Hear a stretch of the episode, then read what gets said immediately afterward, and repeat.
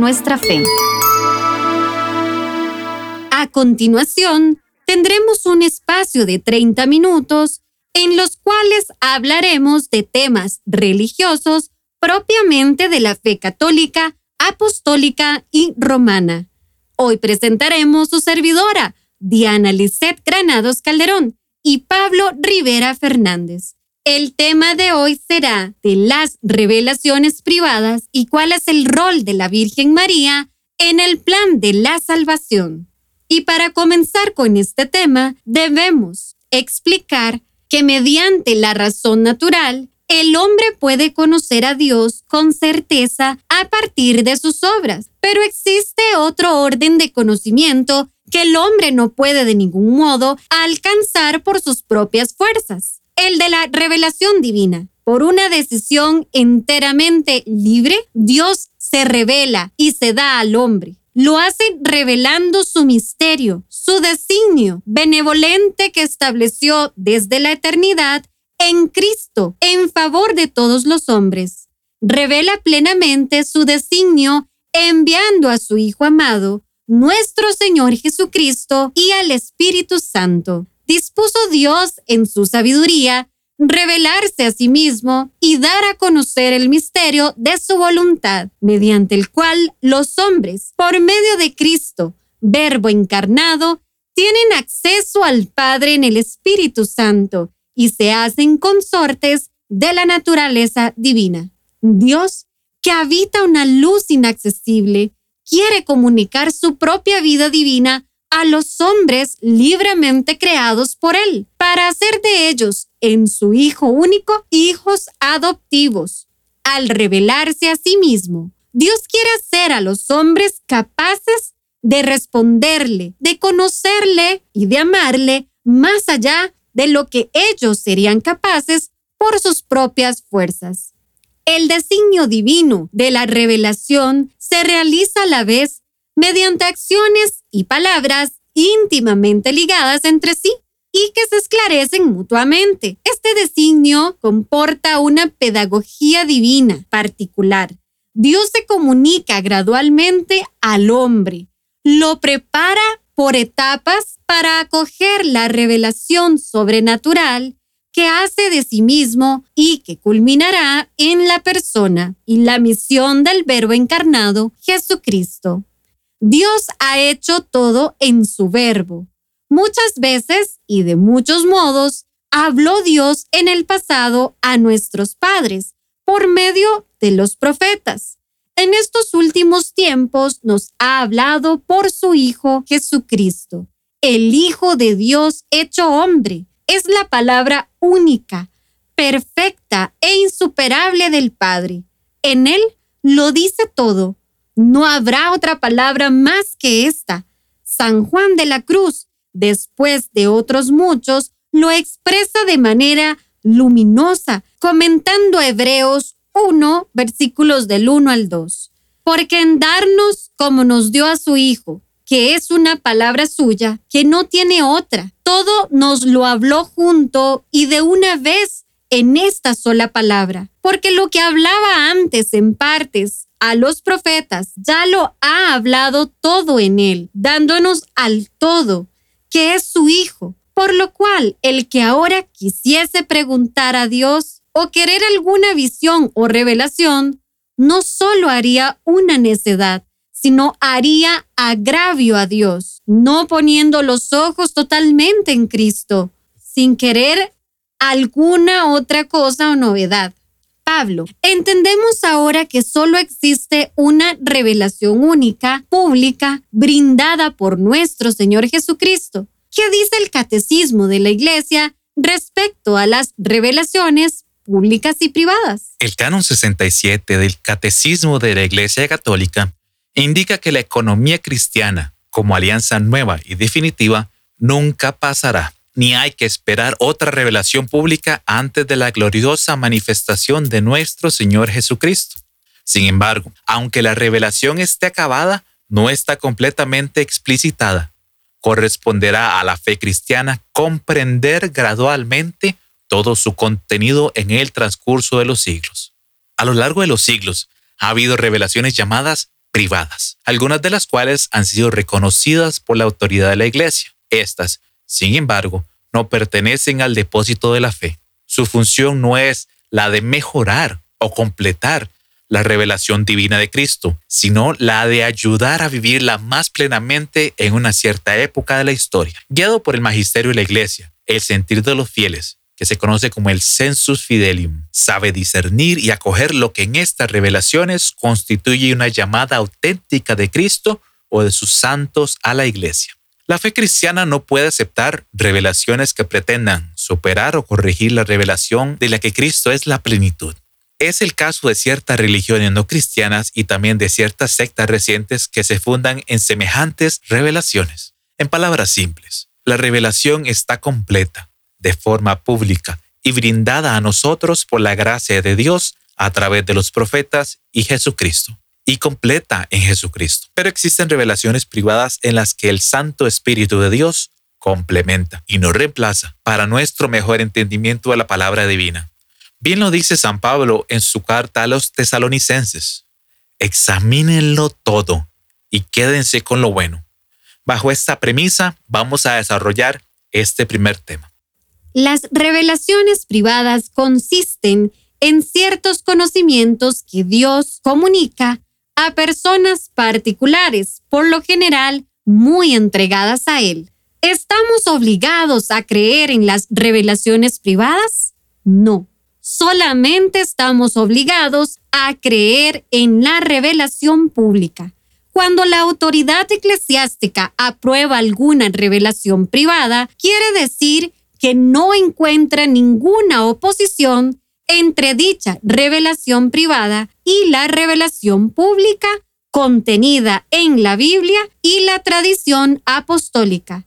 Cuando al contrario la rechaza, quiere decir que ve alguna oposición entre la supuesta revelación privada y la revelación pública, o simplemente sospecha que puede tratarse de algún fraude para engañar a la gente.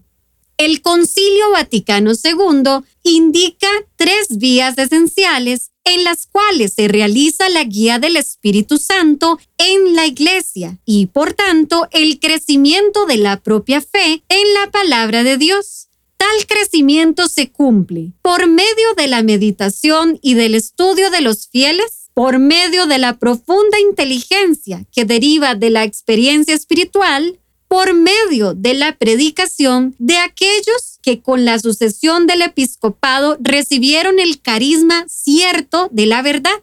Concilio Vaticano II, Dei Verbum 8, el Papa y los obispos en comunión con él. La Iglesia es prudente para reconocer como auténticas las revelaciones privadas muestra una extrema prudencia con relación a estos fenómenos. Tal prudencia está plenamente justificada por cuanto tales fenómenos podrían dar a entender que Dios ha olvidado decirnos algo en las Sagradas Escrituras y que su revelación en Cristo no es única, total, definitiva, concluida. Entonces, ¿qué valor positivo tienen las revelaciones privadas? Pues pueden ayudar a comprender y a vivir más plenamente, en particular en una determinada época histórica, la revelación pública. Son realmente útiles con tal de que mantengan su estrecha orientación a Cristo y no se vuelvan autónomas. Pueden fortalecer la fe subjetiva de los creyentes y también de los no creyentes. Son por tanto una ayuda para su fe con tal de que se refieran a la única revelación pública. Ellas deben servir la fe. No deben ni pueden agregar nada a la única revelación pública definitiva, pero pueden llegar a ser una humilde referencia, a veces una proficua profundización. Pueden ser una válida ayuda para comprender y vivir mejor el Evangelio en los momentos actuales una ayuda que es ofrecida, pero de la cual no es obligatorio hacer uso. Son una ayuda para comprender los signos de los tiempos, encontrando para ellos la respuesta cristiana correcta. Pablo, ¿Cuánto las revelaciones privadas son inaceptables? Cuando buscan o pretenden mejorar, completar, superar o corregir la revelación pública definitiva de Cristo, agregar algo a tal revelación, fundar, crear la fe. La verdadera fe del creyente no está fundada sobre una revelación privada, sino sobre la palabra de Dios, sobre la Sagrada Escritura, la cual enseña la verdad, teniendo como autor a Dios mismo, perseguir fines de lucro aprovechándose de la credulidad de las personas. Es necesario evitar, por ejemplo, el llamado turismo de las apariciones. Urge estar vigilantes porque la vida de fe puede estar amenazada, hoy como ayer, o tal vez más que ayer, por el materialismo ideológico y por el económico, como también por el relativismo reinante. Diana, asimismo existe un criterio principal para la autenticidad de la revelación privada. ¿Cuál sería esta? El criterio para la verdad y el valor de una revelación privada es su estrecha orientación a Cristo mismo. Cuando la revelación privada nos aleja de Él, cuando se hace autónoma o incluso se hace pasar como otro y mejor proyecto de salvación, más importante que el Evangelio, entonces esa no viene ciertamente del Espíritu Santo, que nos guía dentro del Evangelio y no fuera de él. Entonces, a quien le corresponde discernir la autenticidad de una revelación privada es al magisterio vivo de la Iglesia. Es decir, les toca discernir al sucesor de Pedro, el obispo de Roma, y a los obispos en comunión con él. El magisterio tiene la tarea de servir a la palabra de Dios y haciendo esto, goza del carisma cierto de la verdad. Guiado por el magisterio de la Iglesia, el sentido de los fieles sabe discernir y acoger lo que en estas revelaciones privadas constituye una llamada auténtica de Cristo o de sus santos a la Iglesia. El ordinario del lugar tiene la competencia para la aprobación de un lugar como santuario y de sus respectivos estatutos. Código de Derecho Canónico, numeral 1230 y siguientes. Como también le corresponde al obispo vigilar que el eventual culto o formas de devoción que se desarrollan en el santuario correspondan a la auténtica liturgia eclesial. Pablo, me gustaría que nos enumerara a cuáles criterios se atiene la Iglesia cuando tiene que valorar la autenticidad de una revelación privada. Para la valoración de una revelación privada son importantes tres criterios. Antes que nada, la revelación privada debe contener un mensaje que, desde el punto de vista del contenido doctrinal, sea absolutamente conforme a la Sagrada Escritura y a la fe de la Iglesia, y no siempre es así. Luego, el beneficiario de las apariciones debe mostrar signos evidentes de madurez psicológica, de solidez espiritual, de obediencia y fidelidad a la Iglesia. Su sinceridad no es necesariamente una garantía de la verdad. A veces confunde la comunicación que recibe con el propio pensamiento. La inspiración personal puede cruzarse con la sobrenatural, comprendida a veces la diabólica. Por tanto, es necesaria mucha prudencia. Finalmente, se juzga el árbol por sus frutos, que se manifiestan sobre todo en ocasión de las peregrinaciones. Tales frutos son espíritu e iniciativa de oración, conversiones, crecimiento de la fe, vocaciones, obras de caridad, entre otras. Diana, ¿qué significa que la iglesia da propia aprobación a una revelación privada? Significa que la aprobación eclesial de una revelación privada contiene los siguientes elementos. Primero, el mensaje relativo no contiene nada que contraste con la fe y las buenas costumbres. Segundo, es lícito hacerlo público. Y tercero, los fieles están autorizados a darle su prudente adhesión. Si bien ninguno está obligado a creerla, el creyente se mostrará respetuoso con relación a la revelación privada, cuya autenticidad ha sido reconocida por la Iglesia.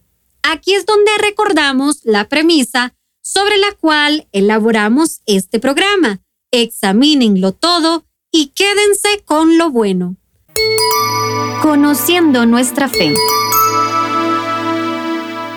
Regresamos con nuestro programa Conociendo nuestra fe. En esta segunda parte del programa, y gracias a las bases sentadas en los últimos cuatro programas, junto con previa introducción de las revelaciones privadas y públicas, hablaremos ahora del papel de la Virgen María en el plan de salvación de Dios para la humanidad. María es Madre de Dios y Madre nuestra. El papel de María con relación a la Iglesia es inseparable de su unión con Cristo. Deriva directamente de ella. Esta unión de la Madre con el Hijo en la obra de la salvación se manifiesta desde el momento de la concepción virginal de Cristo hasta su muerte. Por su total adhesión a la voluntad del Padre, a la obra redentora de su Hijo, a toda moción del Espíritu Santo, la Virgen María es para la Iglesia el modelo de la fe y de la caridad. Por eso es miembro supereminente y del todo singular de la Iglesia. Incluso constituye la figura de la Iglesia. Después de haber hablado del papel de la Virgen María en el misterio de Cristo y del Espíritu, conviene considerar ahora su lugar en el misterio de la Iglesia. Se la reconoce y se la venera como verdadera Madre de Dios y del Redentor. Más aún, es verdaderamente la madre de los miembros de Cristo, porque colaboró con su amor a que nacieran en la iglesia los creyentes, miembros de aquella cabeza. Después de la ascensión de su Hijo, María estuvo presente en los comienzos de la iglesia con sus oraciones, reunida con los apóstoles y algunas mujeres María pedía con sus oraciones el don del Espíritu, que en la Anunciación le había cubierto con su sombra.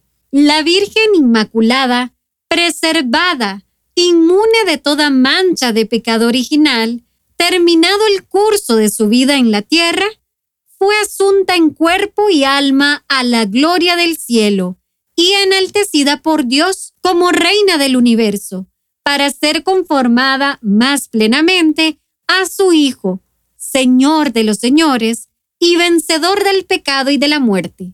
La asunción de la Santísima Virgen constituye una participación singular en la resurrección de su Hijo y una anticipación de la resurrección de los demás cristianos.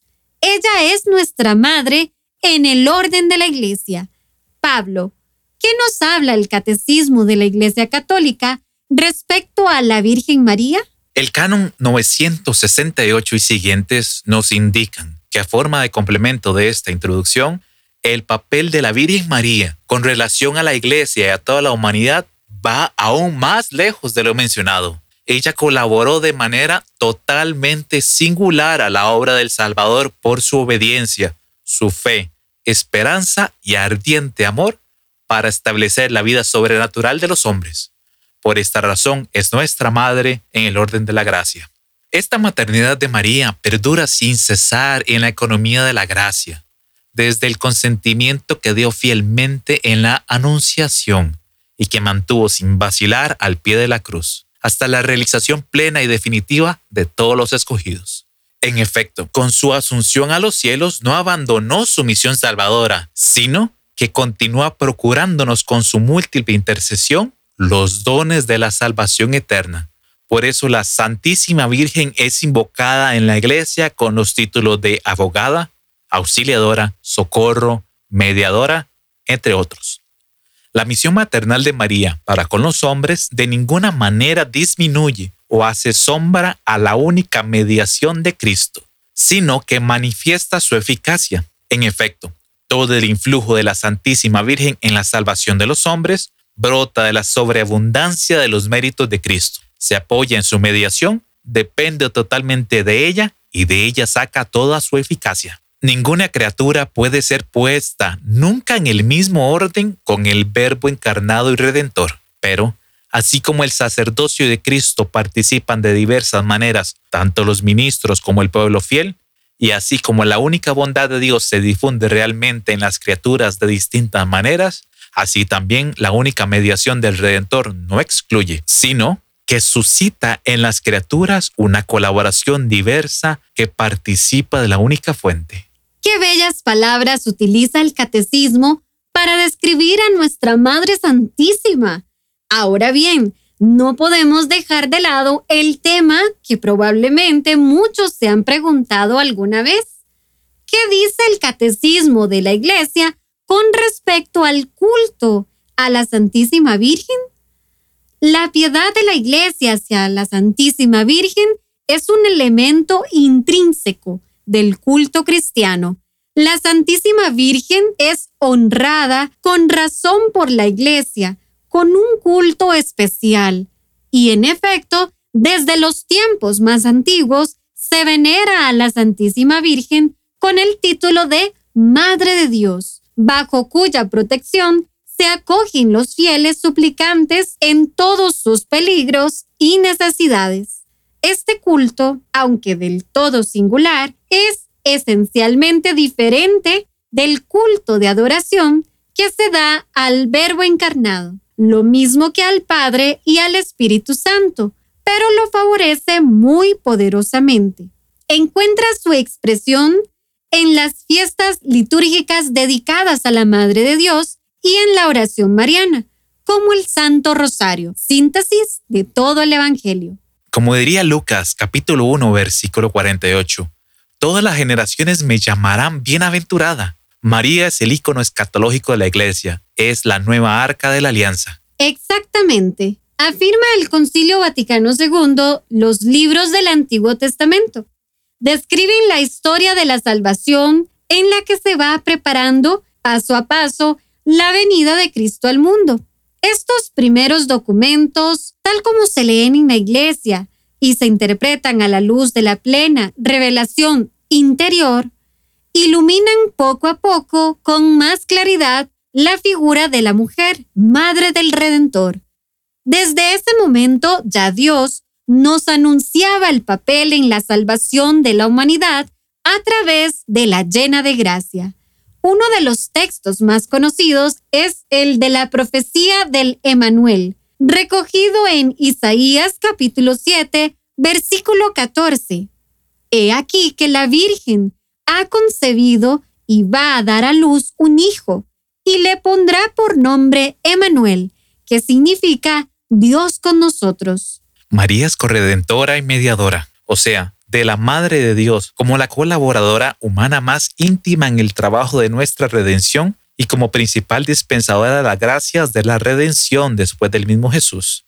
Este título tiene profundas raíces en la tradición católica desde los tiempos de San Irineo, en el siglo II. Ocurre en la salve donde rezamos, Ea pues, Señora abogada nuestra, vuelve a nosotros esos tus ojos misericordiosos. En verdad, el gran documento mariano del Segundo Concilio Vaticano rápidamente reconoció que María, con todo derecho, es invocada como abogada. Después de haber hablado de la Iglesia, de su origen, de su misión y de su destino, no se puede concluir mejor que volviendo la mirada a María para contemplar en ella lo que es la Iglesia en su misterio, en su peregrinación de la fe y lo que será al final de su marcha, donde le espera para la gloria de la Santísima e Indivisible Trinidad, en comunión con todos los santos, aquella a quien la Iglesia venera como la madre de su Señor y como su propia madre. Entre tanto, la Madre de Jesús, glorificada ya en los cielos, en cuerpo y alma, es la imagen y comienzo de la Iglesia, que llegará a su plenitud en el siglo futuro. También en este mundo, hasta que llegue el día del Señor, brilla ante el pueblo de Dios en marcha como señal de esperanza cierta y de consuelo. Canon 972. Conociendo nuestra fe. Las revelaciones divinas son dadas a la humanidad para anunciar el plan de salvación por medio de Jesucristo. Las revelaciones públicas están recopiladas en las Sagradas Escrituras y son la base fundamental de la fe y de nuestra doctrina. Es de carácter obligatorio aceptarlas, vivirlas y meditarlas.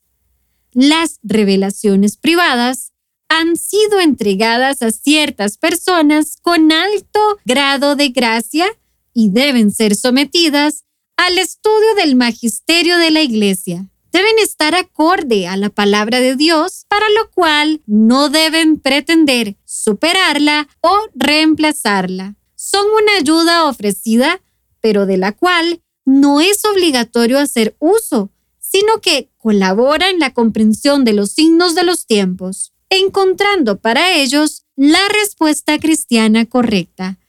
En nuestra doctrina, nuestra Madre Santísima ha tenido una participación fundamental en el plan de salvación, pues ella, la llena de gracia, es el signo de la nueva arca de la alianza, es nuestra abogada, auxiliadora, Madre de Dios y de la humanidad.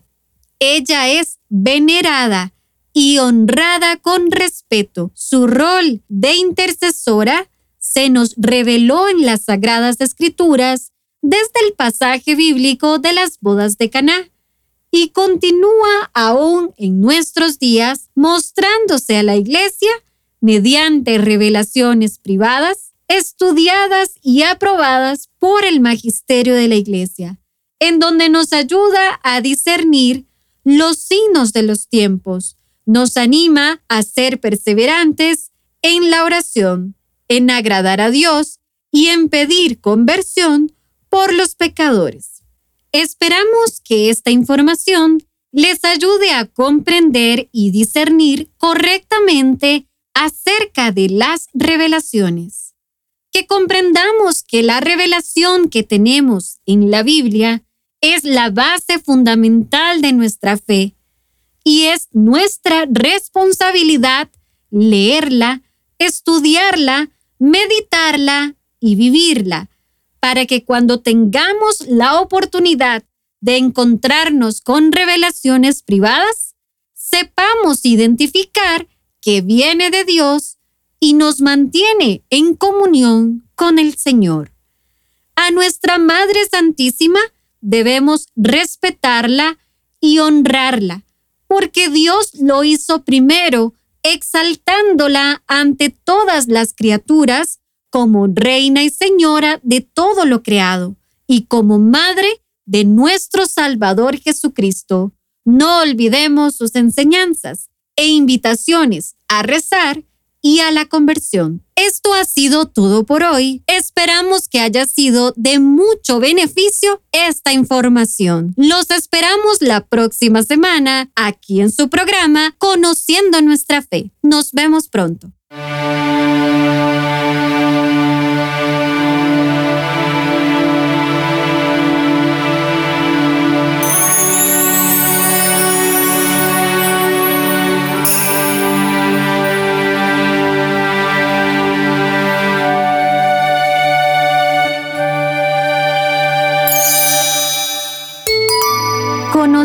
Nuestra fe.